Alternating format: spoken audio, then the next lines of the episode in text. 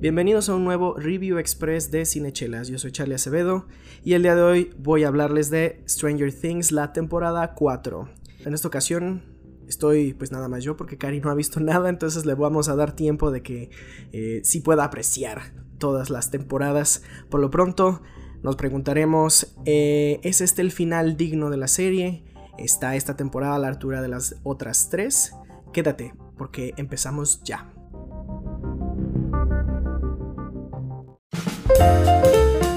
Review Express Cinechelas.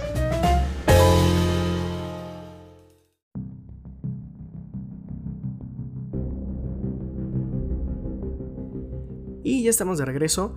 Eh, primero quisiera hacer como una recapitulación de lo que es Stranger Things o por lo menos lo que ha sido desde el año 2016.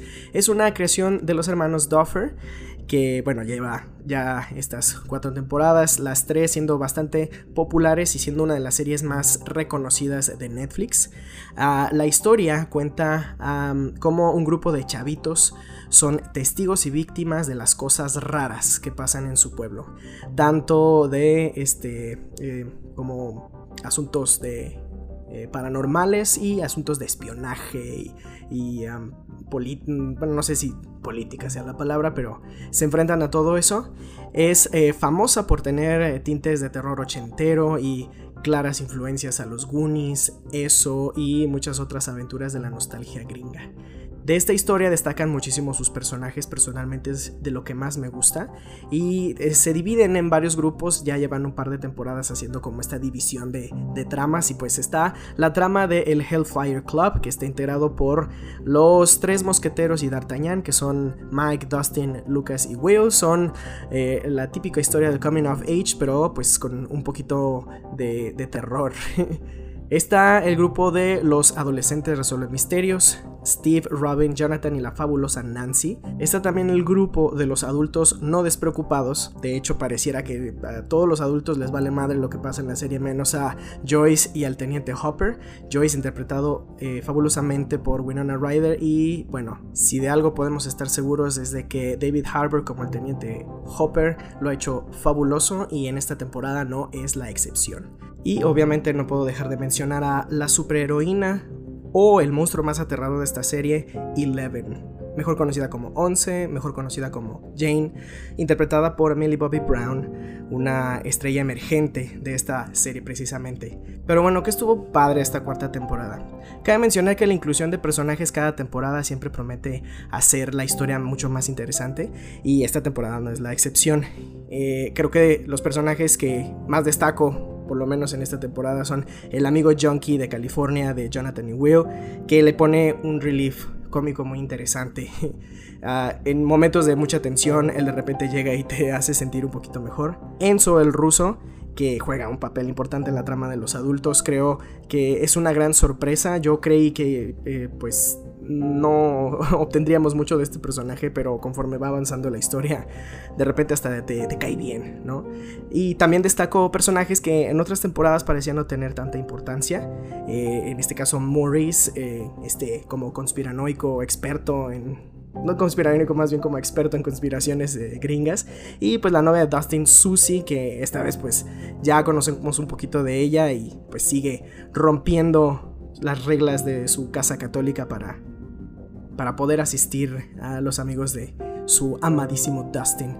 Ah, otra cosa que estuvo padre es la excelente combinación de temáticas y tonos narrativos. ¿no? Creo que es algo que esta serie ha cumplido perfectamente desde la primera temporada hasta ahorita. Eh, además de terror, tenemos acción, comedia, romance, monstruos, espionaje, adolescencia. Eh, es ah, un mar de emociones y sentimientos que la verdad es que queda muy muy bien. Incluso si no eres fan del terror, esta serie podría hacerte pasar un buen momento. Y creo que lo último que, que destacaría de esta temporada que fue muy disfrutable es la revelación de un villano nuevo. Eh, que es mucho más poderoso, que nos da las muertes más aterradoras que por lo menos yo recuerdo de toda la serie y realmente me pone a pensar cuál es el futuro de la serie. Ahora hablemos de qué es lo que no estuvo tan chido. La verdad es que eh, en general está muy disfrutable. Sería para mí el factor de que creo que ya estamos llegando a un punto en el que las cosas extrañas sí se pueden percibir como muy jaladas, como que algunos intelectuales dirían no serían posibles. Claro, digo, es una ficción de terror, fantasía, ciencia ficción, pero eh, creo que de repente no me la creo, no siento que nada, esto no lo esto no lo van a poder resolver y si lo resuelven, pues qué padre a nivel narrativo, pero tal vez algunos dirían, no, eso jamás sería posible. Es interesante ver cómo los Duffer lo solucionan, de hecho eso es lo que te mantiene desde el primer episodio hasta el último. Y bueno, em, otra cosa que tampoco estuvo muy chida y tal vez sea el primer spoiler de, este Review Express es que solo está disponible el primer volumen de la temporada 4. Eh, Entonces realmente estamos viendo la temporada 3.5, por así decirlo. Y pues el segundo volumen estará llegando hasta eh, julio. Y bueno, a partir de ahorita, eh, esta es la alarma, querido amigo cinechelero, de los spoilers. Voy a empezar a hablar ya con spoilers. Entonces, si quieres, lánzate a Netflix a ver Stranger Things temporada 3.5 y luego te regresas para acá.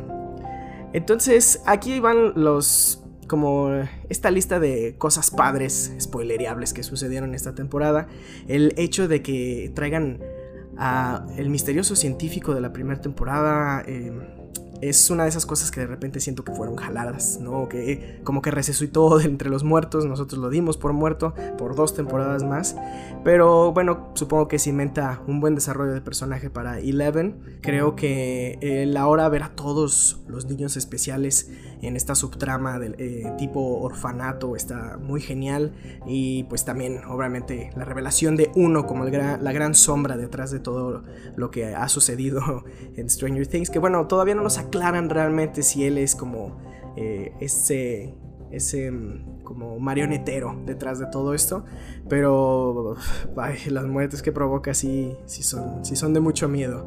Ah, fuera de eso, creo que este Stranger Things 3.5 voy a decirle cumple lo que siempre promete. Además de que, bueno, último punto a descargar, el soundtrack es como todas las temporadas, fenomenal. Así que bueno, ya lo sabes amigos de Nechelero. Eh, si no has visto las otras temporadas, realmente te invito a que las veas. Que, que le, eches, le eches un ojo, la verdad. Sí, sí, sí creo que sí vale la pena.